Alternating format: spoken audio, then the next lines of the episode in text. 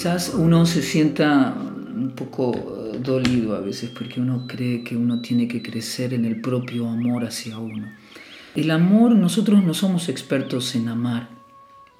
La sociedad humana es experta en sentirse apegada a lo material y sentirse apegada a, a las relaciones. Pero las relaciones cambian. Uno dice mi hijo, mi hijo, mi hijo, pero cuando uno se muere después otro es el hijo. La gente se apega a la casa, al auto, a la familia. Después muere, nace de nuevo y tiene que tener otra familia. Si fuera tan importante la familia, ¿por qué matan a los animales? Si los animales están en familia también. No es importante la familia, es importante yo. Ese es el centro de lo que se está viviendo en este mundo. Porque si la familia fuera importante, la vaca tiene familia. La gallina tiene familia. Los animales están en familia. Son seres vivos también. Son hermanos. Pero no es importante la familia. Es importante mi familia.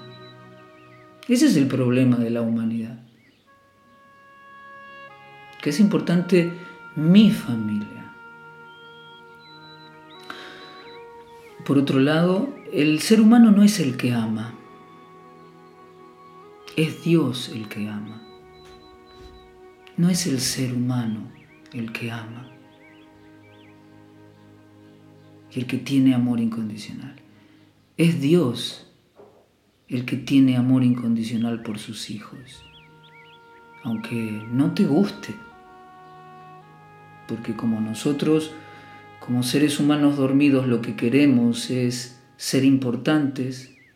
Hemos confundido la búsqueda de amor con la búsqueda de importancia personal. Lo que te venden los libritos es de que vos seas la persona que consigue el amor incondicional, para que ser reconocido como una persona que ama. Pero yo te lo voy a decir, yo no soy el experto en amar, yo soy muy condicionado.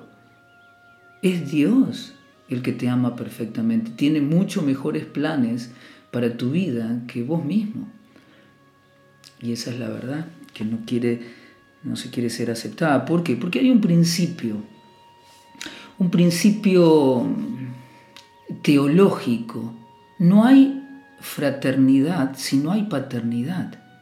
Todos queremos decir que somos hermanos, pero cuando nosotros somos hermanos tenemos que reconocer a un Padre en común y es una fraternidad fraudulenta la que vive a aquellos hermanos que no respetan ese eje en común, de amor en común. Se dicen hermanos para manipularse, pero no son hermanos. Luego quieren ser el centro del otro. Por lo tanto, para que haya fraternidad, tiene que haber un principio de paternidad precedente y preeminente no puede haber fraternidad sin paternidad. Nosotros nos sentimos hermanos en un padre y una madre. Entonces, Kali Yuga, esta era de riña e hipocresía, lo que ofrece es una fraternidad fraudulenta, no verdadera, porque no reconoce el principio de la paternidad, no honra, no honra al que ama, entonces este es un punto muy importante. Nosotros no necesitamos amarnos a nosotros mismos. Yo estoy con mi esposa y tengo que hacer actos para amarme a mí mismo. No estoy reconociendo el amor, en este caso, de la persona que hace esfuerzos todos los días para que yo esté bien. Este, esta espiritualidad de hoy en día que habla de amarse a uno mismo.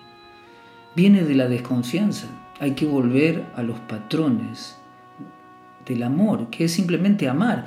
Cuando uno ama, se siente amado. Por eso un curso de milagros explica el perdón y lo cierra con recuperar los pensamientos con tu hermano. Justamente porque vos te sentís perdonado a través de tu hermano. Esto significa que no hay perdonarse, hay perdonar y ahí sentís. cómo el perdón actúa en tu corazón. No existen dos actos. El, el, problema es que como el amor que se vivió en este mundo y que se entiende es el amor romántico, piensan que es dar y recibir. No, el amor es simplemente amar. Cuando uno ama, se siente amado. Ahora, cuando uno quiere entender el amor en el principio romántico, solamente entre los seres humanos, no quiere estudiar el amor divino. El amor divino es el amor contemplativo, es un, es un amor que hay que investigar porque es el amor que se da hacia Dios y que se experimenta en el corazón y en reciprocidad humana uno lo reparte con el desinterés, con la incondicionalidad. Pero el amor no es la fricción humana. El amor desciende de manera vertical y se comparte de manera horizontal, pero desciende de manera vertical. El amor no nace en la horizontalidad, nace en la verticalidad. Uno se siente amado y por eso tiene ganas de amar, porque está completo. Por lo tanto, nosotros tenemos que entender que no sabemos amar. La persona que se empieza a dar cuenta y reconoce que no sabe amar y que el propósito de la vida es aprender a amar sin interés, porque el amor es una sustancia incondicionada. Amor con condiciones no es amor.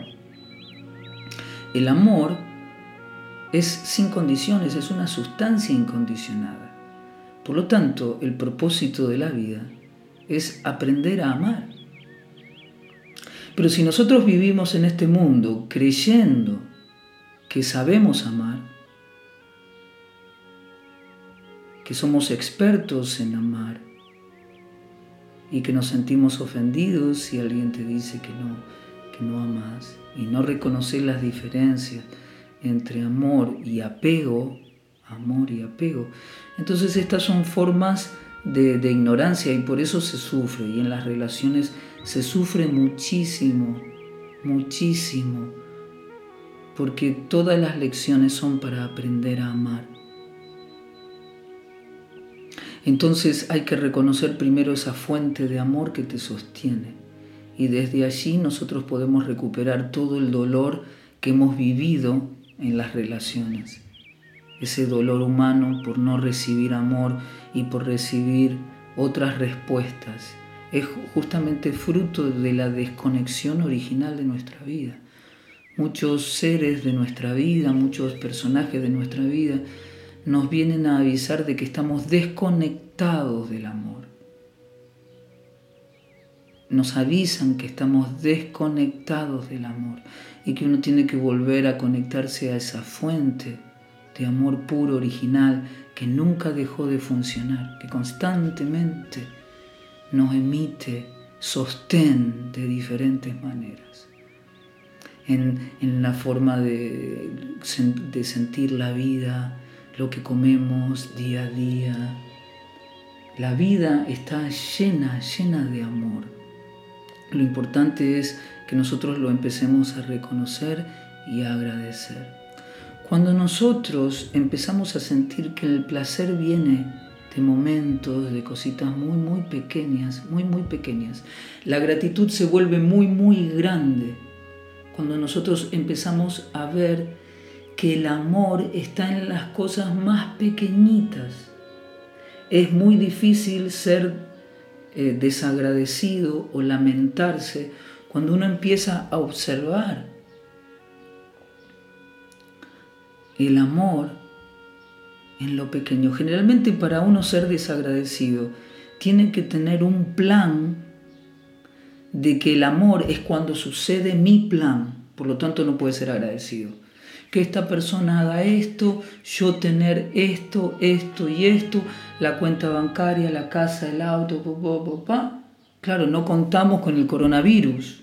Claro, el coronavirus arruina los planes individuales, egoístas de todas las familias. Entonces, este, este es el punto, que nosotros no podemos ser felices de manera contemplativa buscando el bien para toda la sociedad humana. sintiendo que la humanidad es una familia, buscando ayudar desde mi Dharma a todo el mundo y utilizar la familia para servir al mundo, no utilizar la familia para escondernos de lo que vinimos a hacer a la humanidad. No podemos utilizar la familia como un escondite de mi deber, sino que yo quiero una familia para tener la fuerza de servir al mundo con lo que vine a hacer a esta vida. Entonces allí se une este principio del propósito, el Dharma y el amor. Ahí podemos comprender mm, con criterio que nosotros estamos simplemente aprendiendo a amar porque no sabemos amar. Y desde ese lugar hay mucha honestidad, las relaciones se vuelven hermosas porque uno está en aprendizaje.